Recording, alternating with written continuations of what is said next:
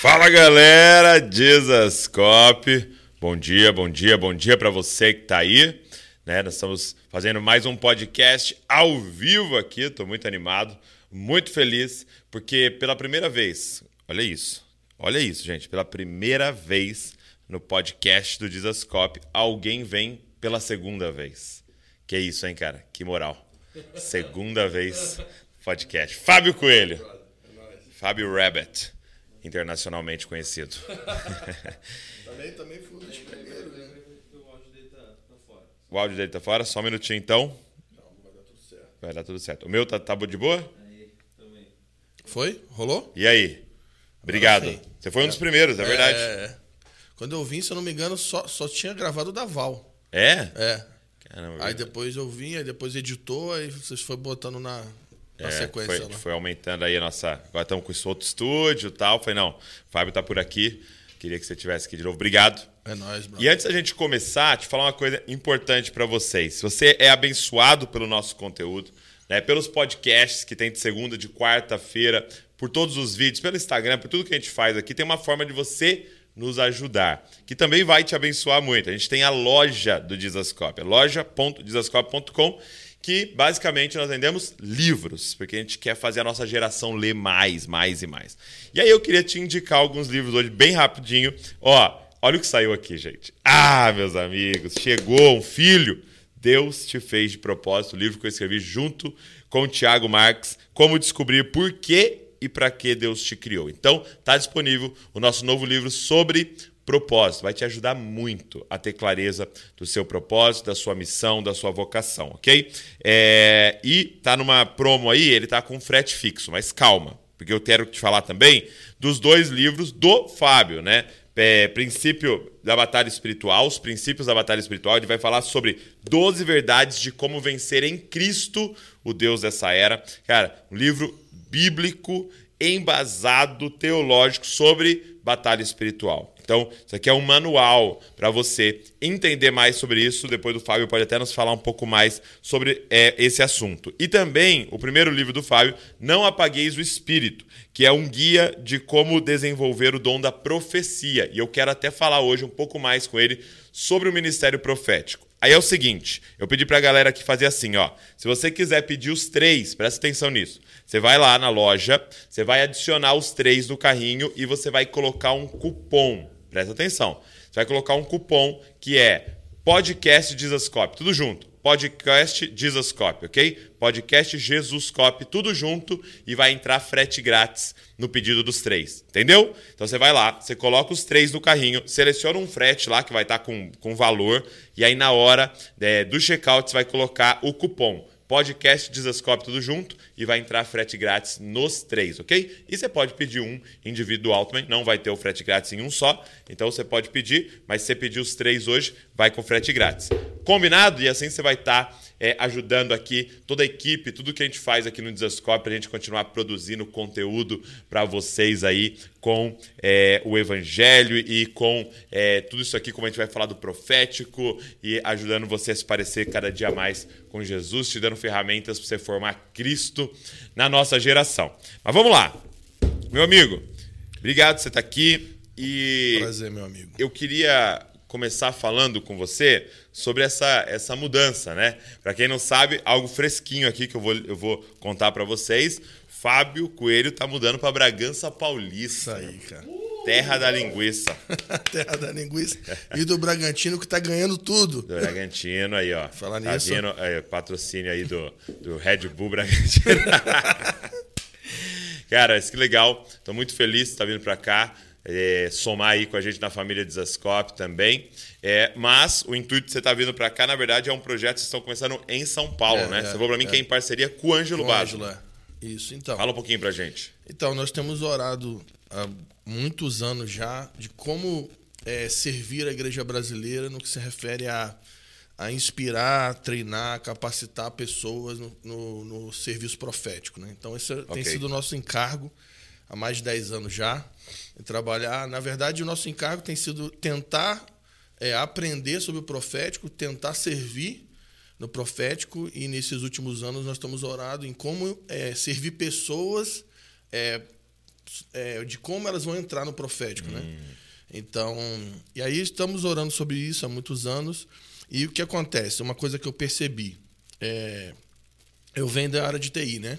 Certo. Então, Sim. trabalhei há muitos anos com TI, com segurança, arquitetura de rede, tudo isso. E uma coisa que, eu, que sempre acontecia, toda vez no mercado de trabalho que alguém precisava ser treinado, precisava ser em alguma especialidade, qualquer lugar do Brasil enviava alguém para ser treinado em São Paulo. Ok. Então aqui você tinha os melhores treinamentos, os melhores cursos, as certificações internacionais, tudo isso, não? Então isso, isso, é, uma- isso é um padrão no, no- em São Paulo. Isso foi um ponto. E outro ponto que a gente tem orado também é que não tem como, né? São Paulo, ele é o coração do Brasil, né? Sim. Então o que acontece em São Paulo eh, jorra o Brasil inteiro, de, assim, tanto bom quanto ruim. Então, assim, parte, a parte econômica, financeira, é, ide- ideologia. Então, São Paulo ele abastece o Brasil. Então, a gente orando sobre isso, a gente percebeu que o melhor lugar para a gente estabelecer um instituto de treinamento profético seria São Paulo. Ok. E aí veio a, a ideia da eu e minha família a gente sair do Rio de Janeiro e mudar para São Paulo para focar é, em estabelecer um instituto de, de capacitação profética com o objetivo, né? Aí tem o objetivo real, né? Encontrar essas pessoas proféticas, servir essas pessoas, abençoar essas pessoas, ajudar com aquilo que a gente aprendeu. É, não, é, como o Ângelo brinca, né? A gente, o nosso maior intuito não é nem ensinar o que a pessoa deve fazer, mas é ensinar o que ela não deve fazer. Se- A gente não Se ela sabe- sair sabendo o que não deve fazer, já tá no lucro A gente legal. não sabe muito o que deve fazer, mas a gente é especialista em errar. Então, errar a gente já errou pra caramba. Então, encontrar essas pessoas, servir essas pessoas e tentar é, trabalhar para 10 anos, né? Estabelecer um legado nos próximos 10 anos de uma cultura profética sadia, bíblica, é, a partir desse, desse instituto. Então, esse é o nosso É, objetivo. uma coisa que sempre me impactou muito, né? O meu primeiro contato foi quando eu apaguei do espírito, foi o, o Saulo, né? É. Do Você Entendeu Nosso Errado, que é, me indicou e falou, ó, leia, foi o, o melhor livro que eu já li sobre o Ministério Profético, né? E o Saulo é um cara voraz aí na leitura e tal. E aí eu falei, não, beleza, vou ler. E isso realmente foi o que me impactou.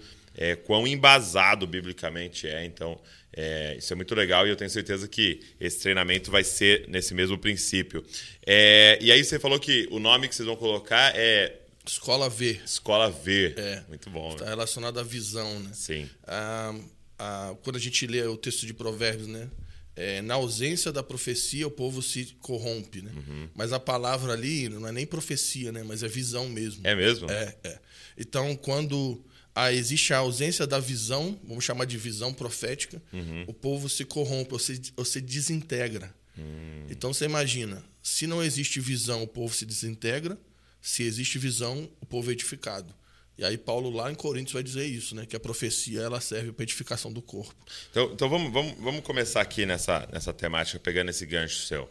É, por que, é, como igreja brasileira, mas eu, eu poderia até usar dizer igreja do Ocidente, é, houve um apagar do, é, é, do dom profético, vamos dizer assim, de certa maneira? Por quê? Porque se você olha, a igreja é liderada por pastores e mestres. né? Pensando nos cinco ministérios, quem mais se destaca são pastores e mestres, tanto que é, dificilmente você vai numa igreja que um profeta foi ungido, por exemplo. Ou, ou alguém fala, não, esse aqui é o profeta da igreja, e a gente fala, esse é o pastor da igreja, e a gente tem clareza, esse cara é um mestre aqui na igreja, ensina, tal. Por que que esse, é, esse ministério, né, esse dom de Efésios 4, ele acabou sendo, assim, de certa maneira, apagado na igreja do Ocidente? assim? É, essa é uma, uma boa pergunta. A minha, a minha visão é o seguinte: é que sempre houveram profetas na história da igreja. Sim. Então, isso é, isso, na história você vai ver homens e mulheres na história que eram profetas. Se Lutero não foi um profeta, não sei. entendi. não sei o que, que é um profeta. Você imagina um cara que está vivendo um sistema que na época muito complexo e ele se levanta como uma voz de alinhamento, se utilizando da profecia bíblica para trazer alinhamento para a igreja global. Então, assim, Lutero a gente não sabe, a gente global. não tem. A, a, global, o cara trouxe um alinhamento para a igreja global. Uau. Tanto é que ele não apenas. É, porque ele, o objetivo dele não era, não era fazer uma. Não, o objetivo dele não era uma ruptura, né? Uhum. Mas era uma reforma mesmo. Mas aí a coisa desanda e, e, a, gente, e a gente vê o que, que deu. Mas o objetivo dele era: olha o que ele faz. Ele pega a escritura, ele, ele traça uma linha no chão entre aquilo que era santo e profano, aquilo que era justiça e iniquidade, aquilo que era certo e errado. Então, a gente não, não tem nenhum relato de Lutero orando em línguas, é, curando ninguém, fazendo nenhum milagre. Assim, eu não conheço. Se tiver uhum. aí, alguém bota nos, nos comentários nos aí. comentários aí. Você se, sabe se um ele, relato se tem desse. algum sinal miraculoso de Lutero, não conheço. Mas o que ele fez, ele fez, ele, ele foi um João Batista da sua época. Okay. Porque, pensa, João Batista, qual foi o milagre que João Batista fez? Nenhum. Okay. Quantas curas ele curou? Tá, Nenhum. Tá, então, então vamos voltar. Vamos começar com a definição Sim. de profeta. Então vamos lá. O que é um profeta? Profeta é alguém que tem um profundo relacionamento com Deus. profeta é um amigo de Deus. Ok.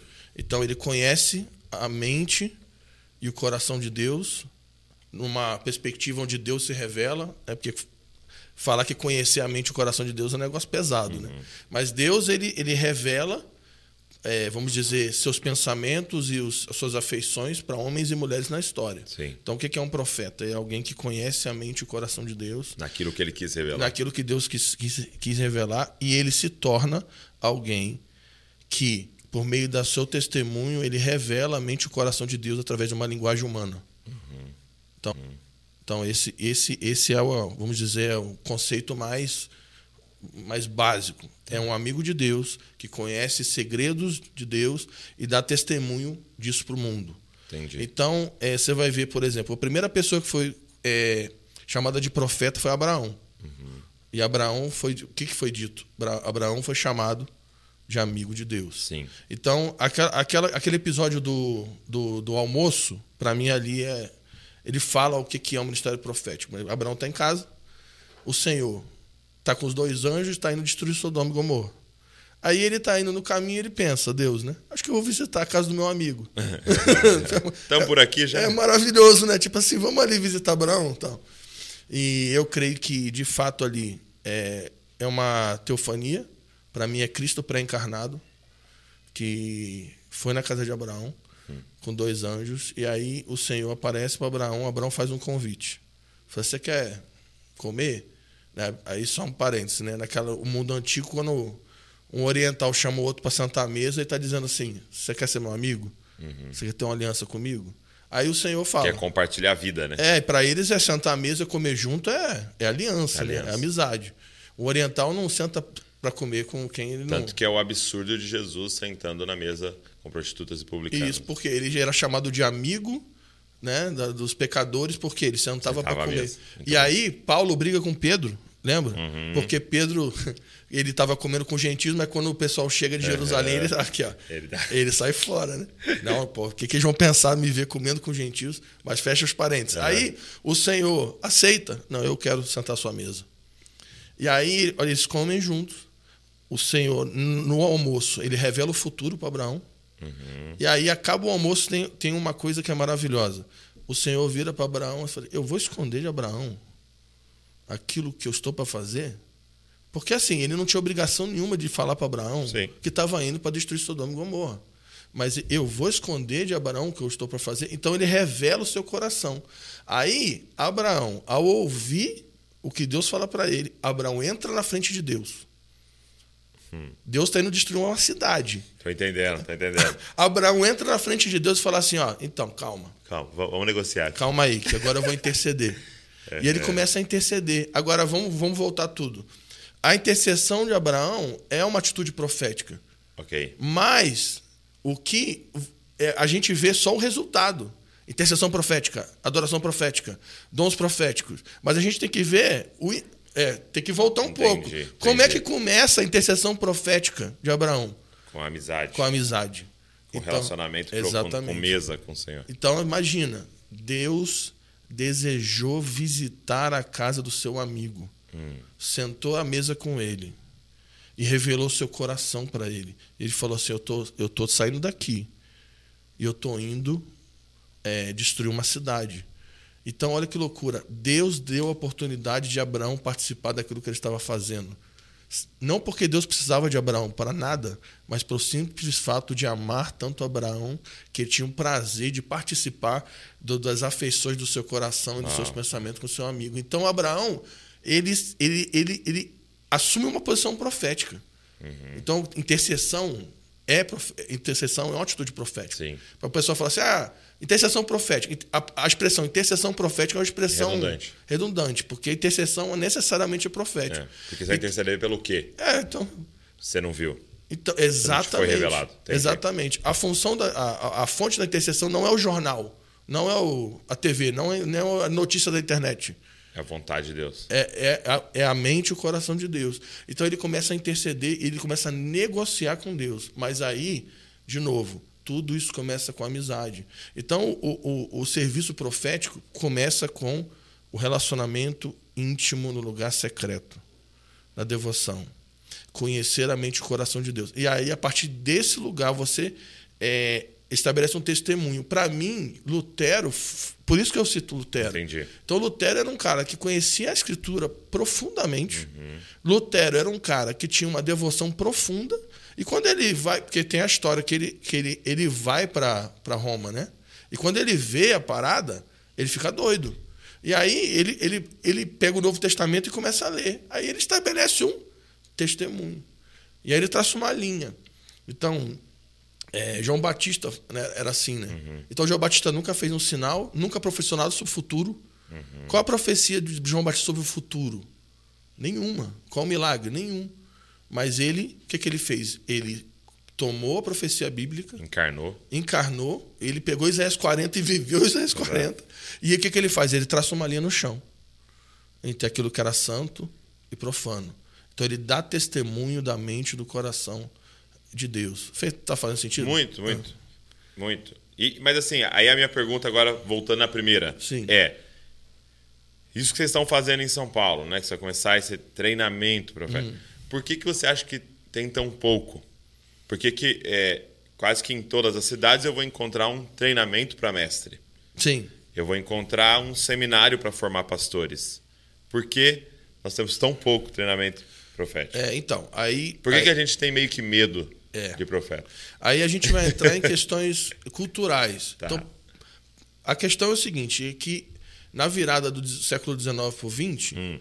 Teve uma. voltou a ter a ênfase nos dons proféticos, né? Então a gente está falando de muito pouco tempo. Ok. E aí isso começa, isso é muito forte nos Estados Unidos, Europa, e começa a, a, a ser desenvolvido. Você imagina, isso para chegar no Brasil demorou pra caramba. Ok. E, por exemplo, há 15 anos atrás, vou botar aqui, 2000, começa um movimento muito forte, é, porque eu vi isso, é, foi chamado de adoração extravagante. Mas a verdade é que aquele movimento foi baseado em, em- em pessoas proféticas que começaram a servir o Brasil. E, e o resultado disso é porque, desde a década de 70, o Brasil começou a ser influenciado por vozes proféticas que vinham de fora. Então, como é que funcionava? Você vinha, vinha um, um gringo de fora.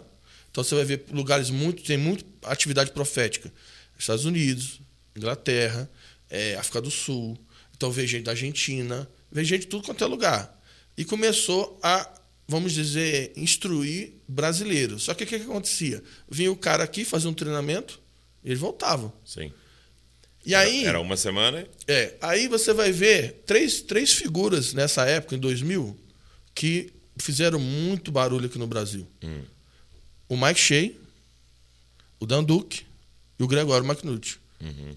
E os três não eram brasileiros. Então você vai ver... ó, ó, se você for pegar o movimento, você vai ver que o Dan Duque e o Mike eram os caras que fizeram muito barulho. Rodaram tudo. Né? Mas, mas o Mike, olha só, o Mike ele foi influenciado por Toronto. Então ele é influenciado por Toronto e ele vem para o Brasil para derramar aquilo que ele né, carrega. Dan Duque influenciado pelo movimento da Morningstar. E ele vem, né? E ele derrama isso. Só que aí que aconteceu? A gente, esses caras começaram a derramar, então a gente virou uma página. Depois disso tudo, hoje nós temos brasileiros que foram influenciados por esse movimento, uhum. que já estão há mais de 10, 15 anos nessa, desenvolvendo isso, e aí começam a desenvolver escolas brasileiras Entendi. para brasileiros é, sendo ministrados por brasileiros. Um outro exemplo, é, nessa época, ele não fez parte da adoração extravagante, mas é de outro segmento. Na década de 70, a família Walker veio morar no Brasil. Uhum. Então, eu falei que 2000 é resultado de 70, né? Na década de 70, a família Walker vem. Então, John Walker vem com seus filhos, e um deles é o Haroldo, você conhece. É, o Haroldo, o Christopher, o, o Robert. São uma família extremamente profética. E começa a gerar um movimento de instrução sobre cinco ministérios que dá medo. Porque tem um livro dele sobre o Ministério Apostólico de 79, que foi no ano que eu nasci. 79. Você abre o livro hoje e fala assim: caraca, a gente não aprendeu isso ainda. Então, a gente foi influenciado então, por muita gente lá Entendi. de fora. O Martin Scott, que é um mentor para nós, que é, que, é, que, é, que ele é europeu, né? ele é nascido na Escócia, morava na Inglaterra, e ele vinha todo ano. Então, a gente foi é, bombardeado por pessoas de fora, mas eu acredito que se virou uma chave. E é um tempo então, de, então é, de é brasileiros muito, começar a fazer isso. É muito Fez recente. Sentido? É muito, é muito recente. recente. Então, é, ainda vão surgir. Então, esse movimento que vocês até sentiram de fazer para São Paulo e, e na verdade, para servir o Brasil, é já um, um, um amadurecer de tudo isso. Né? Sim. É... Achei muito interessante que você falou do livro Não Apagueis, porque quem fez o prefácio foi o Martin isso, Scott, né? Isso. É, conta um pouco né, que você estava pedindo para ele para trazer os livros do Brasil de novo, imprimir de novo, né? Isso. Quando foi, ele teve lá em casa, se não me engano, foi 18 ou 19, não vou lembrar. Ele teve lá em casa, foi 19. Qual foi a, a, a eleição foi quando? 18. 18, então foi 18. Ele teve lá em casa uma semana antes da eleição. Foi, depois, depois eu vou te mostrar o vídeo do que ele profetiza sobre a eleição. Você vai se divertir. E aí, ele, a gente sentando na mesa lá em casa, e a gente estava na negociação é, com ele. Já tinha conversado com o Ângelo, tal, com o pessoal da Impacto. Martin, a gente precisa trazer os seus livros de novo, porque eles tinham inspirado e não tinha mais. Entendi. A gente precisa de instrução profética e literatura. Aí ele ficou bravo, bateu na mesa lá e falou assim: Não quero mais os meus livros sendo traduzidos para o Brasil. Meu Deus. Chegou a hora dos brasileiros escreverem para os brasileiros. Aí ele botou o dedo na minha cara e falou: Você tem que escrever, você tem que gerar legado é, com sotaque brasileiro para brasileiros. Aí ele fala, é, com toda a questão é, escritural e mística, porque não tem Muito como. Forte. O profeta vai envolver é, uma área mística e escritural, mas é a experiência que você teve com a voz de Deus comunicando para brasileiros. Aí eu escrevi esse livro, Não Apaguei do Espírito, é, baseado nessa palavra. Que foi, na verdade, foi uma briga que ele, ele acabou com a minha vida. Aí eu falei, ah, então vou escrever esse negócio. E, na verdade, eu nem acreditei muito. É, eu falei assim, ah, isso aí não é. Porque assim, a gente era muito gueto, né? Era. Então, assim, pô, eu vou escrever um livro, vai vender 100 livros. Meus amigos. Eu vou vender aqui pra, na sala de oração aqui. E assim, uma coisa que para mim foi muito, foi muito forte é que agora o, o Dudu falou, a gente tá com 12 mil livros na rua. Uau. Então, assim, para mim foi uma coisa que. É, de um tema tão tão focado, tão É, eu sei que 12 mil para o ambiente literário brasileiro, né, sim, são números bem baixos. Não, mas até pro, que para o brasileiro é, é, grande, porque nós, infelizmente nós somos uma nação que lê muito pouco, né? Então, 12 mil livros, 12 mil leitores, e acaba não ficando na mão de uma só pessoa, essa pessoa acaba emprestando e passando e tal. É, é um número muito expressivo, e ainda mais de um tema específico. Porque você tem uma ficção que fala com geral, você tem um tema de autoajuda que todo ser humano pode é, precisar daquilo tal, é realmente a capilaridade é maior. Mas você está falando de um tema específico, é. É, é e uma outra bom. coisa que motivou, que aí a gente já teve essa conversa algumas vezes, é, motivou a maneira de escrever o livro. Hum. Que aí qual que, foi, qual que foi o caminho que a gente seguiu? É, eu comecei a pegar livros sobre profético. E eu conheço, assim, eu já tinha lido muitos livros. Mas a maioria dos livros, os últimos hum. que chegaram no Brasil, é, era, o conteúdo dos livros sobre profético era muito focado nas experiências. Testemunhal. É, então, tipo assim, ó, eu tava num lugar, eu tinha uma palavra de conhecimento e eu profetizei e tal. Eu fui, eu, eu tava num lugar, encontrei um chefe de estado e dei uma palavra para ele. Então era assim, era 80% de experiências. É, isso assim, é, livros de profético, livros de cura, livros de dons. É, era 80% de experiências e 20% de ensino. Então era okay. uma coisa que eu comecei a perceber que era uma, era um, uma tendência. Então o que, que a gente fez? A gente fez o contrário. A gente é, a gente fez um livro quase 100% de, de Bíblia e uhum. tem quase nenhuma experiência no livro. E aí, a gente, o objetivo é fazer um material que o cara possa ler, não apenas é um livro devocional, mas é um livro de pesquisa. Que o cara, assim, ah, eu quero estudar sobre o dom de palavra de conhecimento. Então ele vai abrir aqui, ó, tem aqui. Eu quero saber o que, o que são os cinco ministérios. Né? O que é um falso profeta? Então, uhum. o que que. Como faz para ver? O que é revelação? Então a ideia é, é criar material para isso. E aí o segundo livro também, que a gente fez junto, que é um livro de como é, a gente dá ferramentas para a pessoa fazer essa luta espiritual. Uhum. Que na verdade os dois livros é o mesmo assunto. Sim. Só tem dois nomes diferentes. É uma continuidade. É uma né? continuidade, né? O que é luta espiritual, de novo, a gente vai cair na intercessão, que é uma ação profética. Sim. Então, esses livros, eles são livros de é, instrução. Paulo, para mim, é um cara que. Uma das coisas que eu mais gosto de Paulo é quando ele explica o porquê. É o como. Isso é maravilhoso para mim. Eu tenho o desespero de alguém que fala assim: você vai ressuscitar o morto. Aí tu fala assim: tá, mas como é que faz isso?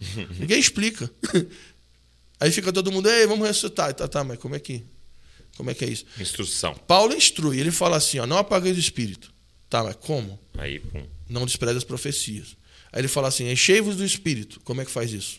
Falando entre vós, com sal. Então, entendeu? Entendi. Então, ele, é, essa questão da instrução do como, é esse o nosso objetivo. Sim. Criar uma plataforma para instruir. Então não adianta ficar falando. Deus está levantando uma geração profética. Tá, mas como, o que, que isso significa? Como, o que, que faz uma geração profética? Sim. O que, que é profetizar? O que, que é adoração profética? Porque ficar falando mal da música da igreja é fácil. Ah, porque a música é ruim, porque não é profética. Tá, mas quem que parou para sentar lá para ensinar os músicos? Quem que está lá treinando os caras? Quem que está discipulando? O pastor ficar falando mal da música, né? É fácil. Agora, será que ele está o, o membro ficar falando, aí o outro fala, aí fica todo mundo falando, falando, falando. Denuncia o problema, é. mas ninguém assume a responsabilidade. É, que, como de... é que faz esse negócio aí? Então, esse, a gente está tentando criar uma plataforma para instruir o máximo de pessoas possível. Faz sentido o que eu estou falando? Muito, muito. E, e, assim, eu, o olhar que eu tenho para essa questão é, de a gente, vamos, vamos usar esse termo assim, matar os profetas, né? ou não treinar pessoas isso é um medo que nós temos com um tema que você falou e está no livro do falso profeta. É, é. Como a gente tem medo do falso profeta, e aí a gente fala, então vamos fazer o seguinte, não vamos ter profeta nenhum, né? não vamos estimular isso aqui, e aí nós não vamos ter o problema do falso profeta. É, se pudesse falar para a gente, o que, que você definiria como um falso profeta? O que, que é um falso profeta? Então, essa é, uma, essa é uma excelente pergunta. Vamos separar em, do, em duas coisas: é, falso profeta e uma profecia imatura. Okay. A gente tem que dividir essas duas coisas. Então, antes de responder a tua pergunta, o a teu comentário foi excelente. Eu acredito que as pessoas não têm medo do falso profeta. Pelo contrário, a igreja adora falso profeta. Porque são eles são muito famosos, têm muitos seguidores e, e falam o que e, o ouvido e tem quer muito, tem muita, né? E, e, e, e ainda ganham muito dinheiro para fazer isso. Eu acho que os líderes, a igreja tem medo de uma profecia imatura. Porque, vamos lá, você vai estimular os dons, igual a gente estava fazendo aqui esse final de semana. Uhum. E a gente vai ensinar. E a gente vai colocar as pessoas para funcionar os dons. Só que é treinamento, gente. Vai ter erro. Vai ter erro. Vai ter erro, vai ter excesso, vai ter maturidade. Não tem como. É, então, assim, é, o que, que vai acontecer? É que no processo vai ter muita coisa complicada e o líder vai ter que ter muito trabalho ajustando. E as pessoas não querem ter. As pessoas preferem um ambiente frio, sem excesso, sem problema. Sem perigo de erro. Tudo organizado, tudo né, ali. aquele culto gringo mesmo, que tipo assim. Horário. Eu, eu fui uma vez numa igreja, eu não vou citar o nome, mas era muito grande. E aí ela tinha, se não me engano, cinco cultos no domingo. E aí eu fui pregar lá e eu fiquei olhando assim, falei, aí eu falei, virei pro pastor e falei assim, rapaz, se Deus aparecer no primeiro culto, vocês estão lascados. hein?" aí ele riu. Falei, porque, cara, é tudo cronometrado, é tudo, né? sim. Tipo assim, não, tem 40 minutos de palavra, 30 de 5 minutos de intervalo entra. Então, assim, as pessoas querem essa questão controlável, sem excessos. Porque não tem como. Os dons, atividade, treinamento, vai gerar excesso. Você treinar um pregador, você não, você não tem trabalho com ele? Agora, tu imagina treinar várias pessoas nos dons. Solta eles no culto, profetizando, orando por cura. Então, eu acho que as pessoas têm medo disso. O, o, o, o, o Mike Bickle, ele tem uma frase que ele fala o seguinte, que a maioria da atividade profética que ele vê, e você está falando da Hop, hein? Do negócio que já está lá, nessa brincadeira lá há muito tempo. A maioria da- das manifestações proféticas para ele é, é, é É emoção. maturidade. É emoção. Mas ele falou que é o seguinte: que se ele parar, se ele, se ele encerrar aquilo que ele acha que é emoção, a porcentagem que é verdadeiro vai parar também. Uau. Então ele prefere continuar é, incentivando, mentoreando aquilo que é, é, verdadeiro, mesmo que exi- existam os excessos, ele prefere lidar com os excessos para cultivar o verdadeiro do que parar para não ter Uhum. Parar problema. tudo. Então Eu- esse é o ponto. eu- Mas vou responder eu- o que, que é o falso profeta. Eu só é, lembrei de algo que um, um tava conversando com um americano, né, que se move muito no, no tom profético, e aí ele falou algo muito forte. Ele falou, ele falou da, do vinho novo, né?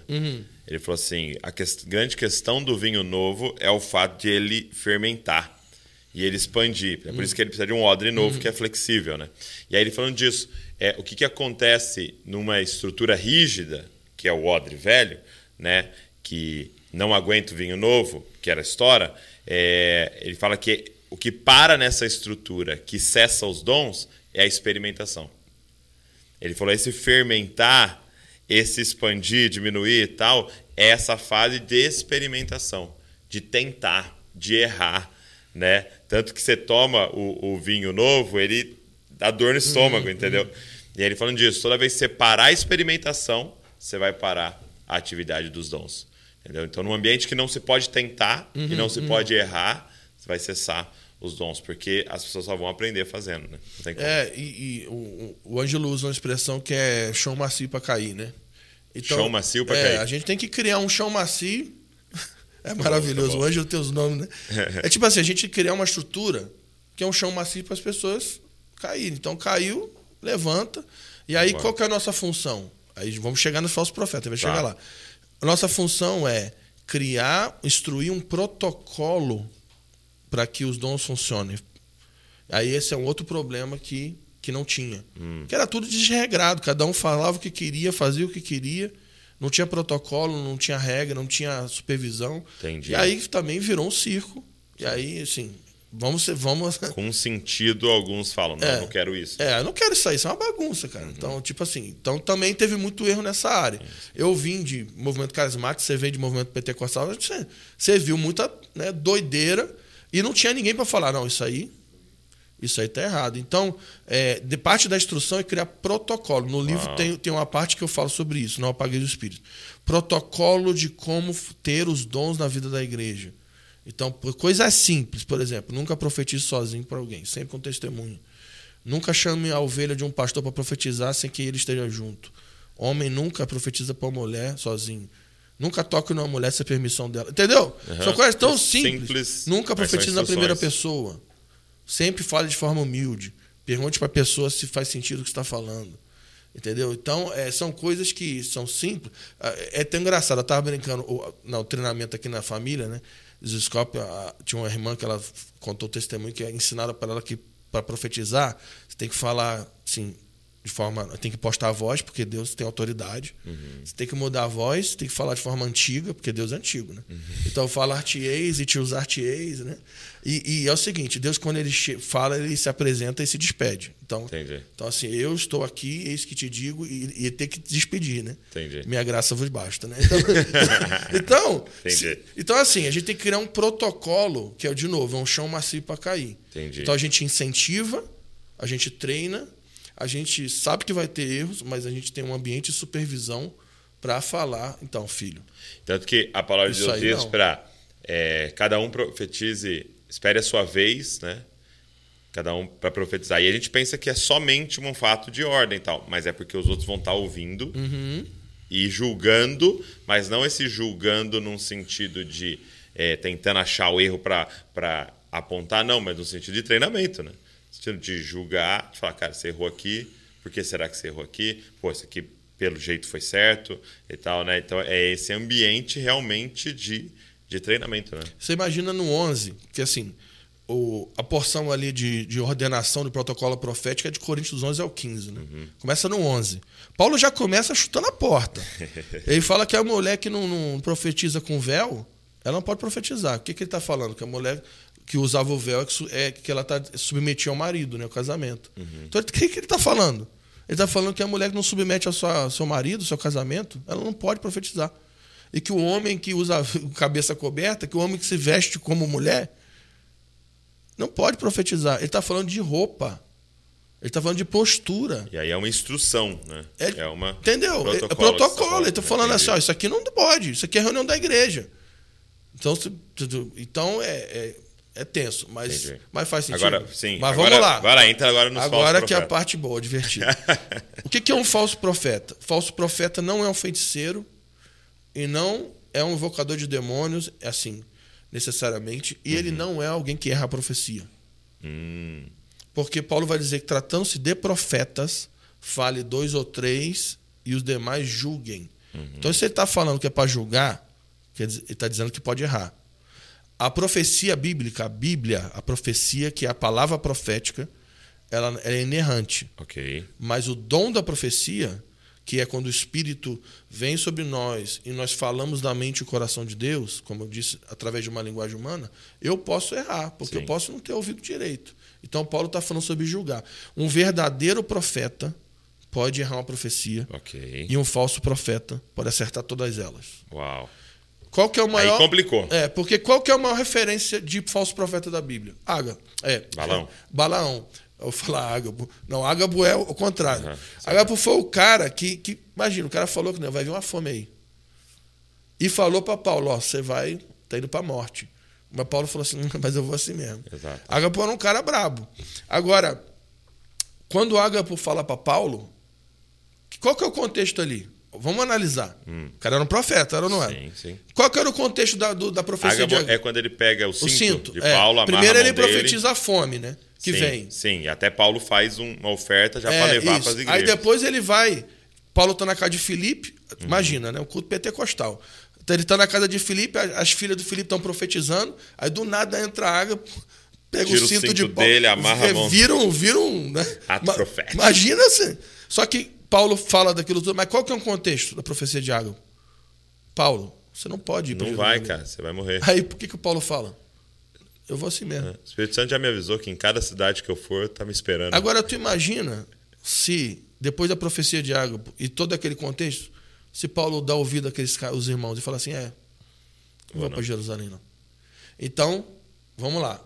O maior eh, referência de falso profeta da Bíblia é Balaão. Pergunta teológica, escatológica: qual a profecia que Balaão errou? Nenhuma. Balaão nunca errou uma profecia. Todas as profecias de Balaão, ele acertou. Tudo que ele profetizou para Israel é, aconteceu. Balaão, a Bíblia diz, ó, Balaão era um homem de olhos abertos.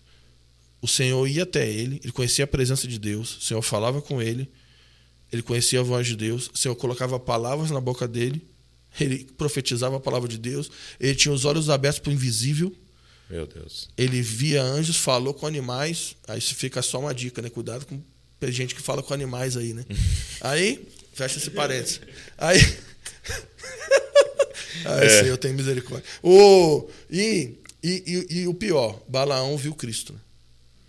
Ele falou assim: Vejo de longe, não de perto, a estrela de Jacó. né?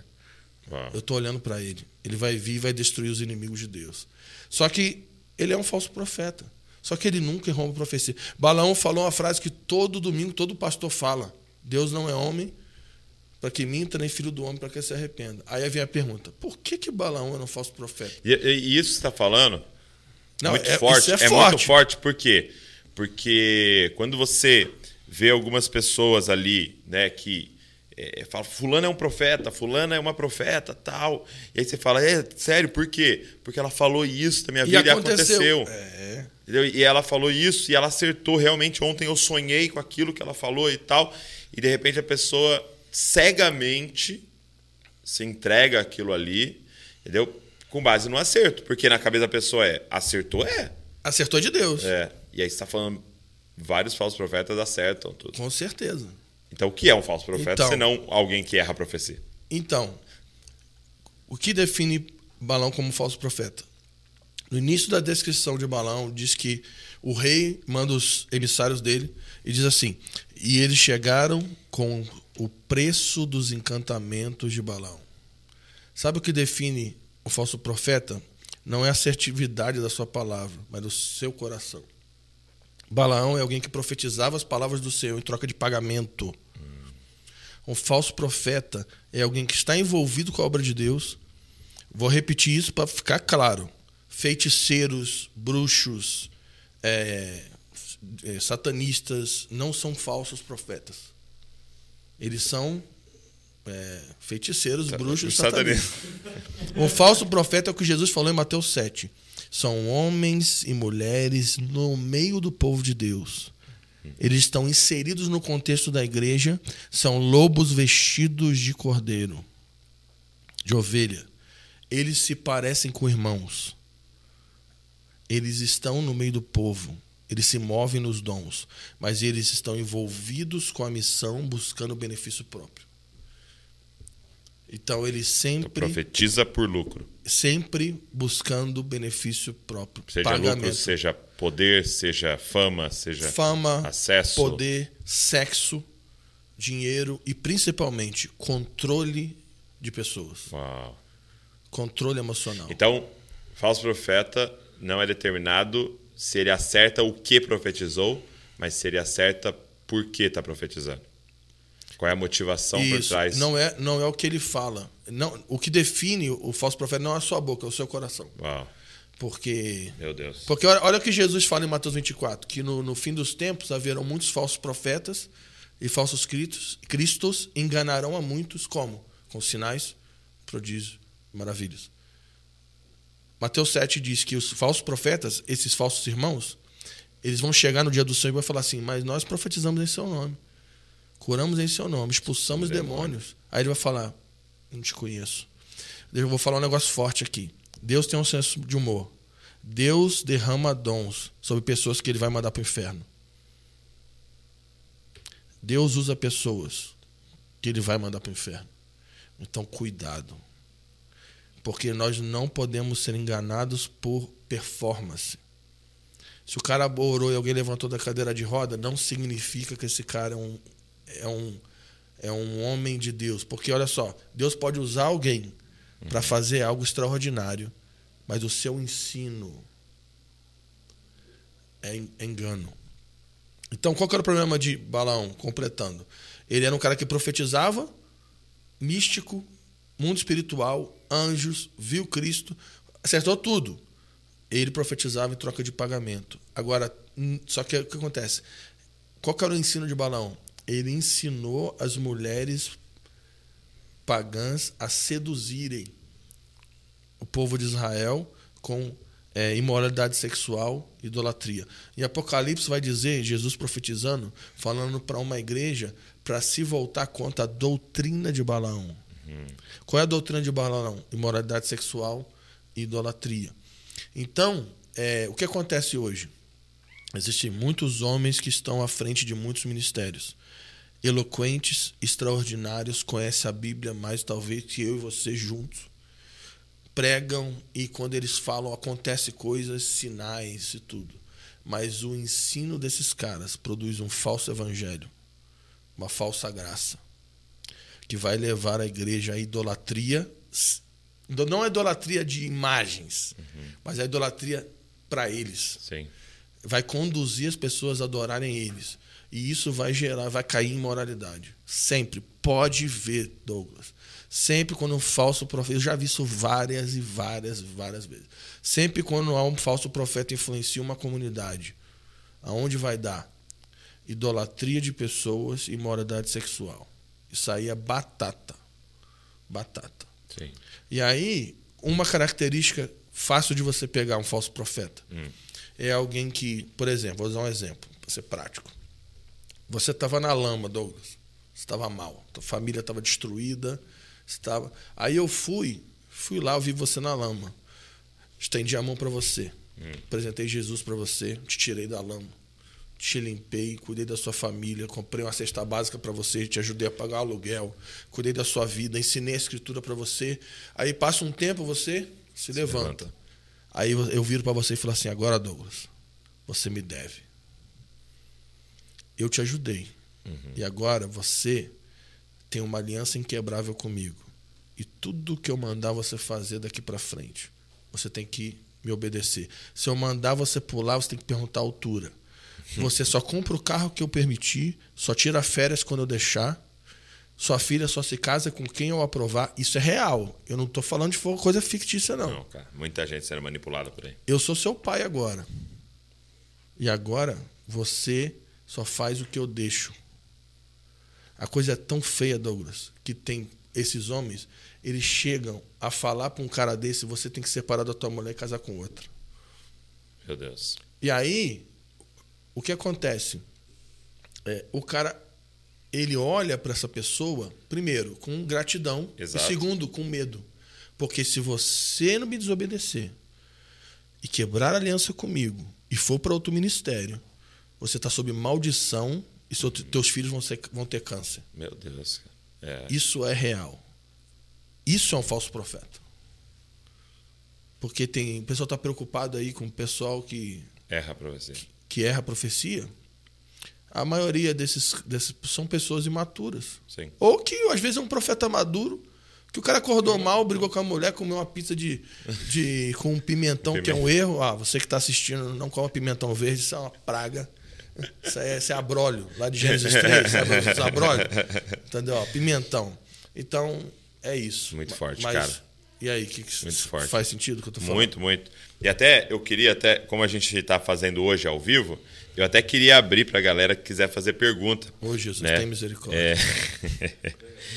é, aproveitar que a gente é, tá, tá ao vivo, né? E a galera que está participando com a gente aqui, tem uma galera boa, poder fazer pergunta e, e mandar para a gente aqui. Assim, se você puder enviar dentro do tema que a gente está conversando aqui, tá? Envia sua pergunta é, para a gente conversar e, e, a gente, você poder interagir com a gente aqui junto com o Fábio, tá? Lembrando que o Fábio é, tá vindo para São Paulo, vai vir para Bragança aqui com a gente e vai começar esse trabalho de treinamento profético junto com o Ângelo lá em São Paulo, isso, na capital, né? Isso, vai ser é, na Penha. Até, até, eu ia te perguntar como é que alguém pode saber mais sobre isso. Então, é, nós temos. A gente está concentrando no meu Instagram, por enquanto. Tem um link lá. É, engraçado, a gente vai fazer todo o terceiro sábado. Tá. Vai começar em março. Todo terceiro março sábado. Março 2022 é, começa. Aí todo terceiro sábado vai ser na Penha, em São Paulo num prédio de um amigo querido, Feitosa, que nos cedeu com, com toda generosidade. Que legal. E aí, é, a gente está é, concentrando no meu Instagram, que é FábioAP4, arroba FábioAP4. Não é de apóstolo, gente, é de Apocalipse 4. então tem que avisar, né? Fábio AP4. A Fábio AP4. Então tem um link lá na 4 bio. número, né? É, número Fábio AP número 4. Tá. Então tem um link na bio, aí tem lá Escola V. Então já tem.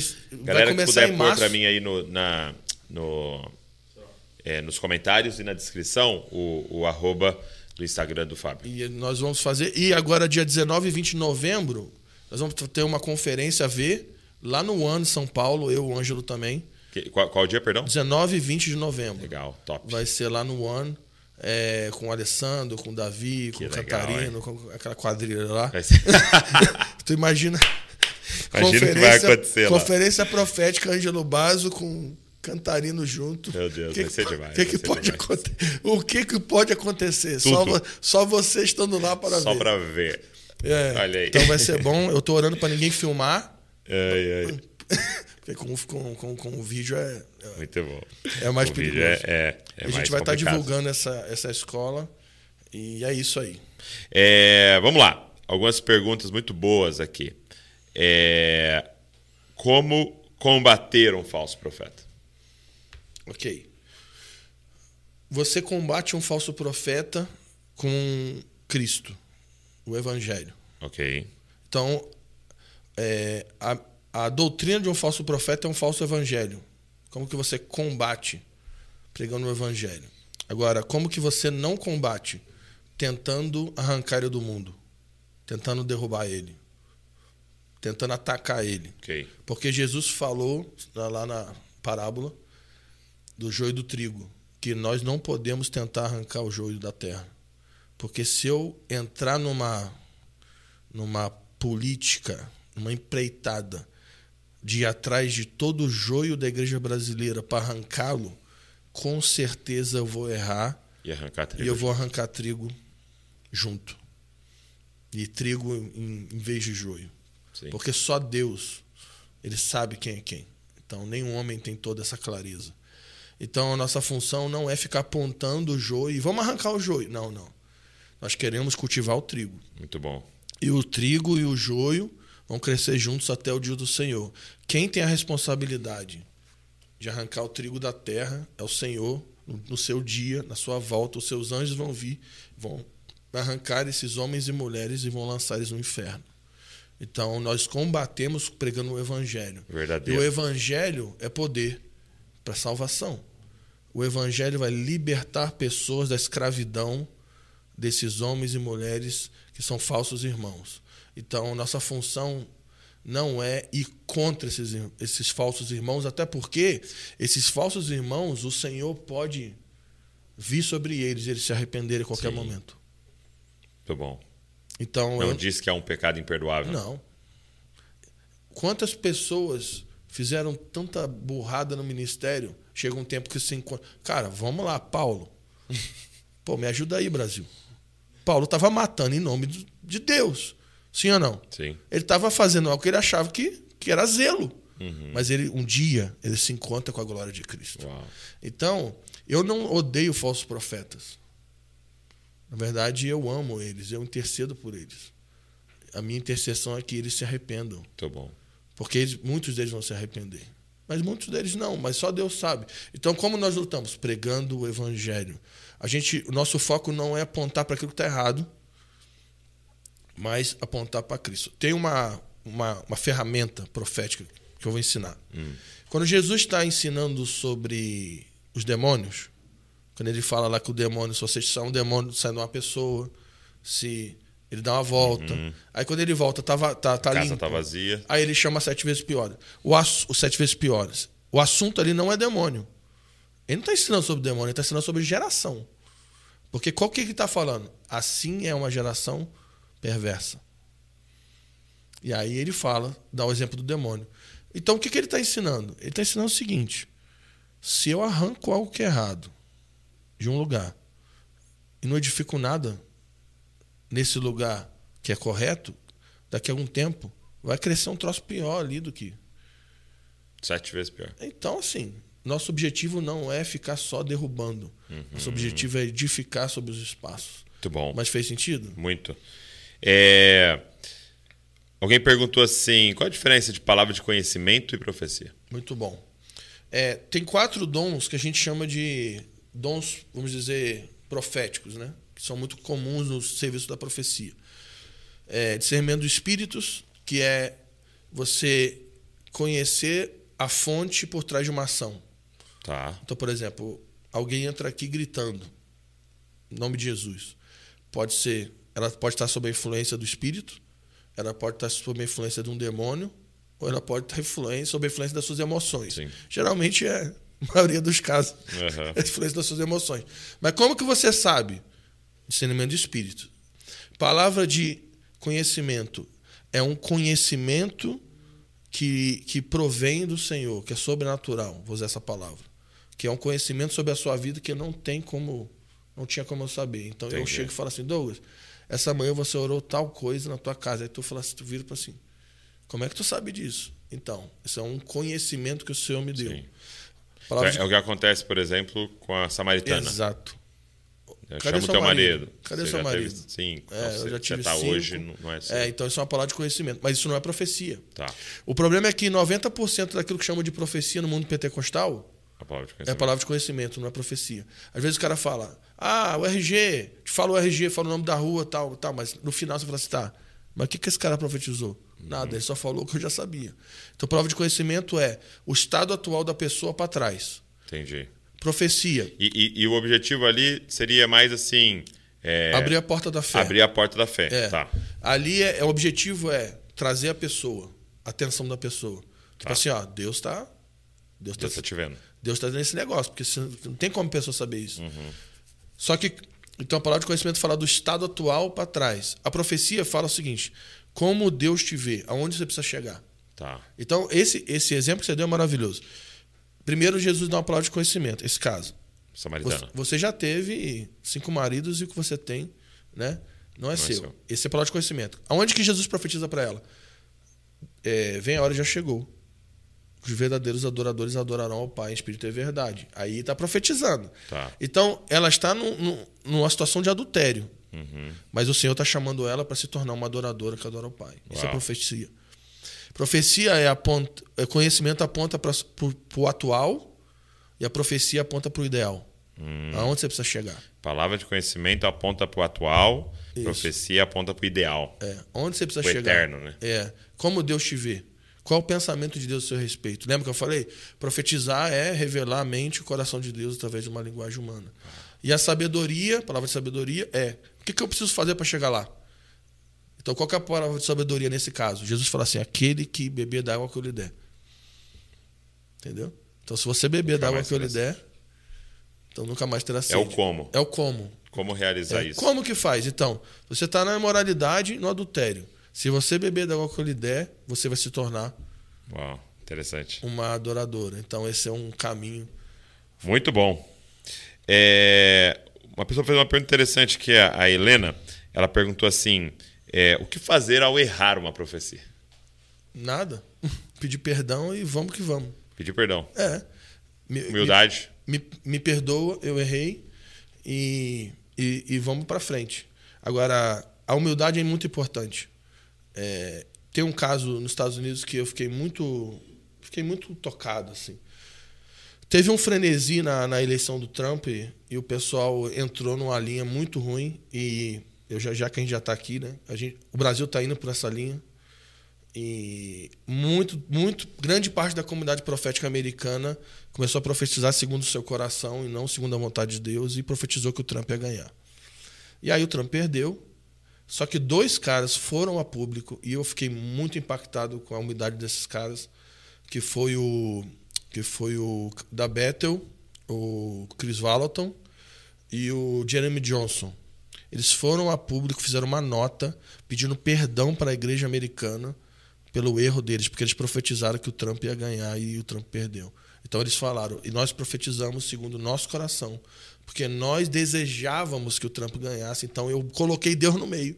Eu errei, eu quero pedir perdão, eu quero que vocês me perdoem. Cara, quando esses caras fizeram isso, Douglas, o nível da autoridade deles Sim. cresceu brutalmente. Porque isso não é diminuir o ministério profético desses Forma caras. Na verdade, isso só faz, Ser humano, isso só faz Pecador. crescer a autoridade. né? Ser humano pecador, é, ainda nessa carne, não, não foi glorificado. Nós vamos errar, né? Então tu É imagina a coisa por mais exemplo- óbvia que existe. Não, eu, assim, vamos sair da profecia. Você é o pastor de uma, uma igreja local. Aí você entende pelo teu coração que a igreja tem que ir para um rumo. Chega lá no, na frente e fala assim, cara, eu errei. Cara, que coisa mais linda você chegar no culto de domingo, no púlpito e falar, igreja, eu queria pedir perdão. Porque eu, como líder dessa casa, falei que a gente tinha que ir para cá e eu errei. Vocês me perdoam? Cara, Você acha que alguém vai ficar com raiva de você? Se ficar, esse cara não é irmão, bicho.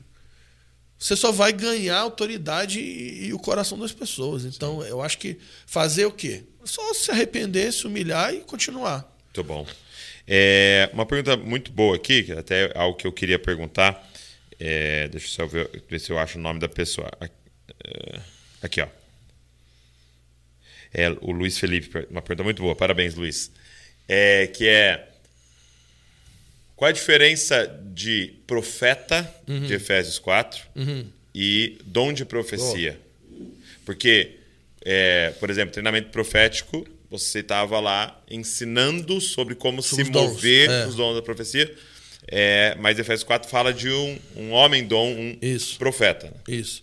Essa é uma excelente pergunta. Vamos lá. É, o dom da profecia, os dons espirituais, né? E falar nisso, você deu uma palavra sobre dons muito, muito forte ontem no domingo, foi muito legal. Digo vocês assistirem lá no Desescope lá sobre multiplicação de dons, né? Muito, muito legal. E os dons são capacitações do poder de Deus sobre a igreja para que os santos cumpram o seu sacerdócio. Tá. Ou cumpram a obra do ministério. Então é tipo assim, eu e você somos dois zero à esquerda, covarde, nós não servimos para nada. Sim. Então nós somos maus, pobre, cego, nu e. Okay. Nossas capacitações naturais não servem para quase nada ou para nada. Na, é, é, só que Deus resolveu, na sua graça e sabedoria, eleger pessoas como eu e você, que somos ruins, e Ele derramou do seu poder sobre nós e empoderou a nós com dons que vêm dele. Sim para que nós possamos cumprir a vontade dele, ou seja, a obra do ministério, o sacerdócio, a grande comissão. Então, entre esses dons, né, que são capacitações do Espírito, está o dom da profecia. Tá. Então, o dom da profecia, segundo Coríntios 14, é um dom que todo crente deve buscar. Então, o que é o dom da profecia? Todo crente pode profetizar. Todo crente, por meio de um relacionamento íntimo com Deus, pode conhecer Fiz besteira? Não, né? Não, não. Pode conhecer é, o coração de Deus e falar acerca dos pensamentos e das afeições de Deus para uma pessoa, para uma família, para um grupo de pessoas, para uma igreja, até para uma região. Então todos podem profetizar. Tá. Então, o dom da profecia é a ação, né? Da profecia. Uhum. O, o, profeta de Efésios 4:11, ele tem uma função que está escrita no texto lá Sim, que é clara, muito né? clara capacitar os santos para a obra do ministério. Eu, quando eu falo isso, o pessoal fica brabo. Que eu, eu, eu vou falar de novo, o pessoal vai ficar brabo de fala novo. Fala a frase aí, fala a frase. A, a, a, a função primária de um profeta não é profetizar. A função primária de um profeta é treinar uma igreja profética. O hum. pessoal fica louco. Não, mas ele profetiza. Lógico. Um profeta profetiza, mas isso é óbvio. Mas, mas, um não profeta também profetiza. Mas um não profeta também profetiza. E eu vou te falar: tem gente santo que, que, que, que flui mais forte do que don, no dom de profecia que profeta. Eu já vi isso.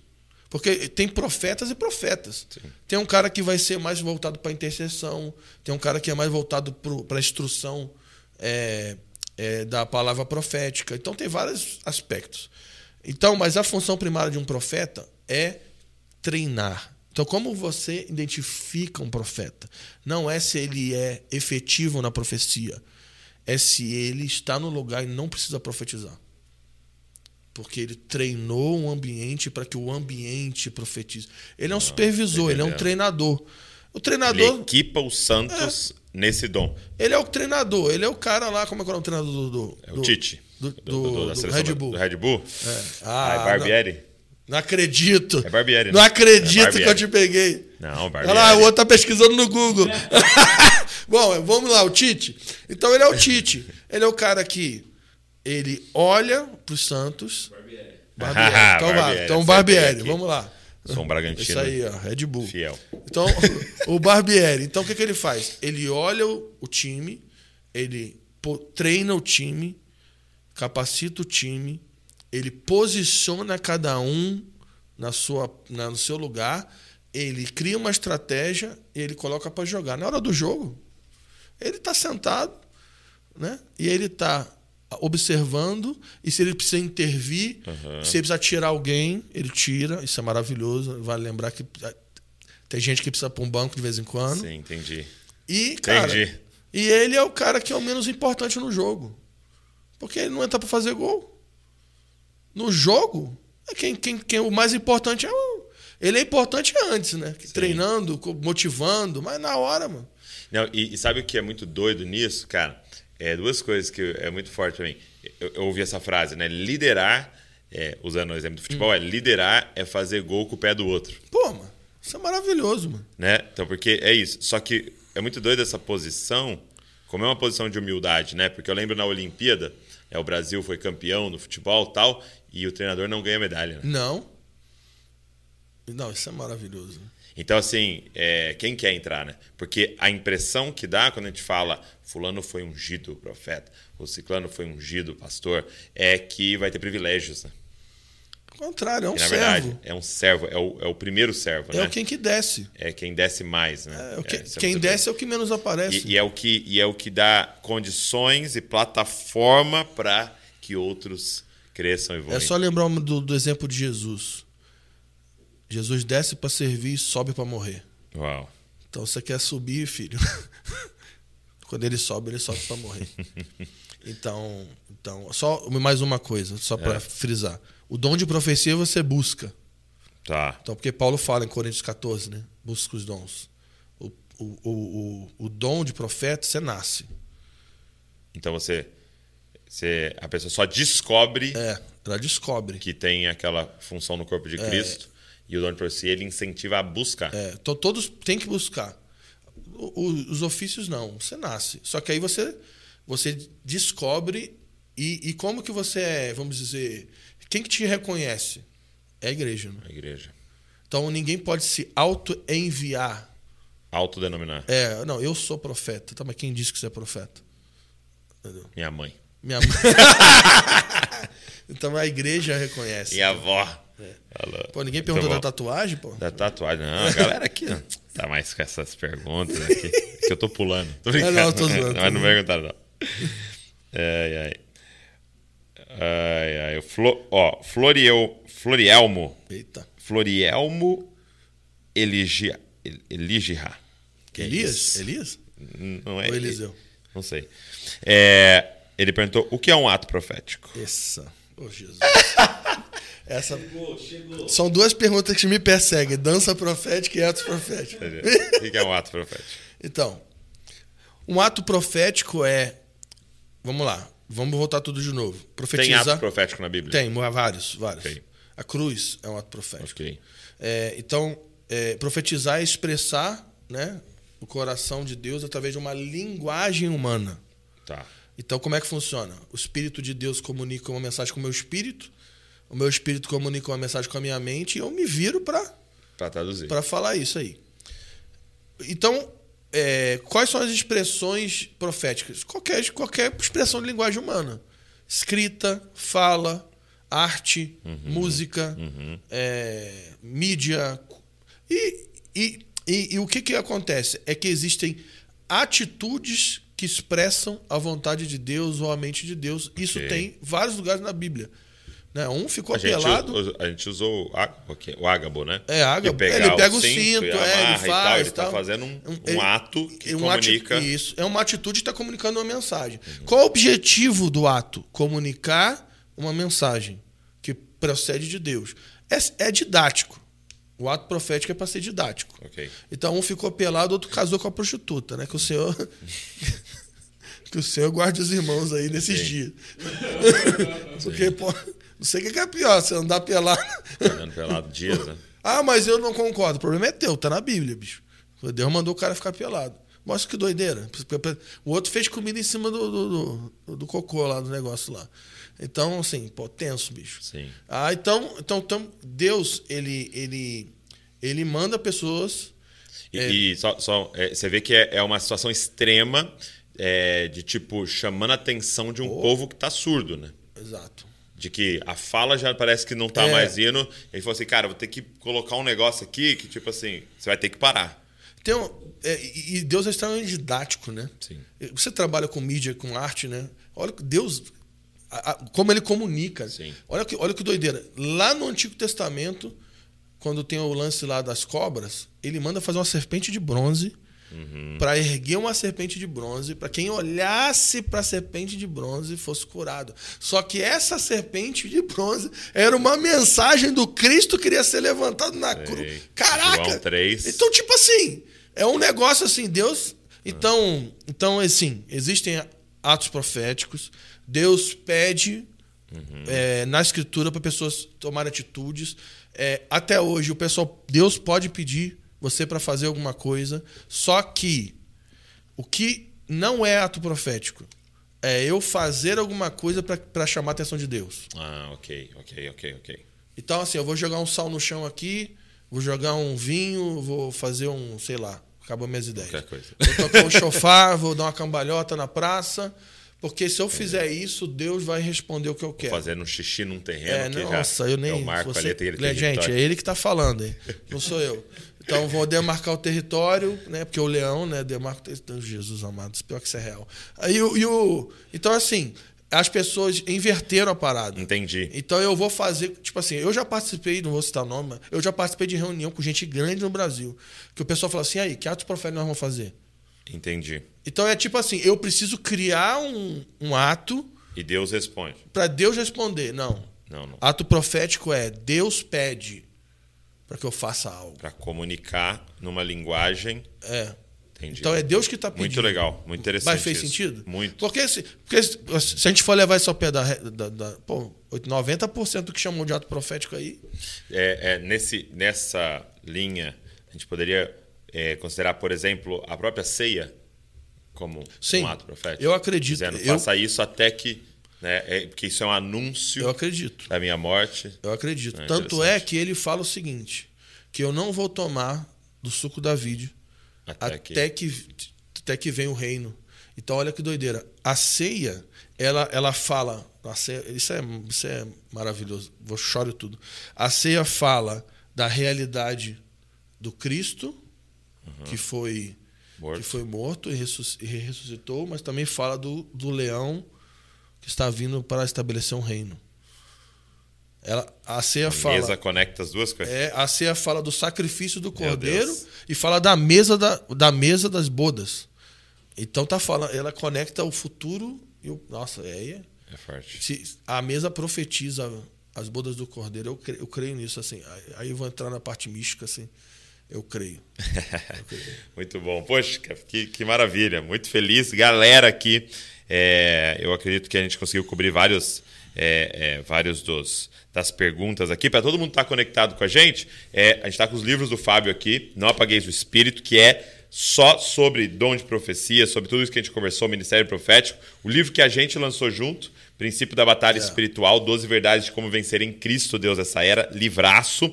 E foi até o assunto que a gente conversou mais no primeiro podcast que a gente fez juntos.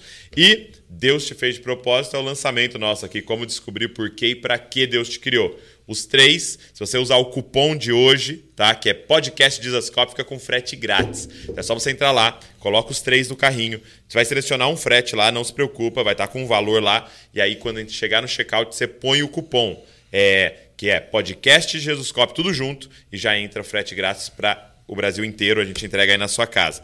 Obrigado, obrigado você que estava aqui com a gente, obrigado, Fábio. Brother, sempre um prazer. Sempre uma honra. É nóis. Aprendemos muito. Se você perdeu alguma parte, volta lá, assiste de novo, tá? É, pega esse link, manda para todo mundo. Ah, se inscreve aqui no canal também, deixa um curtir, deixa um comentário que Deus falou com você se está assistindo gravado, tá? E manda para geral aí que eu tenho certeza que vai edificar muita gente essa conversa, esse podcast. Toda segunda-feira, 10 da manhã, tem podcast novo, algumas vezes ao vivo, algumas vezes gravado, mas fica ligado aí para você receber tudo que a gente está produzindo aqui, porque tem só um objetivo: deixar você mais parecido com Jesus e te dar ferramentas para formar Cristo nessa geração. Deus abençoe você e não se esqueça: você é uma cópia de Jesus. Valeu.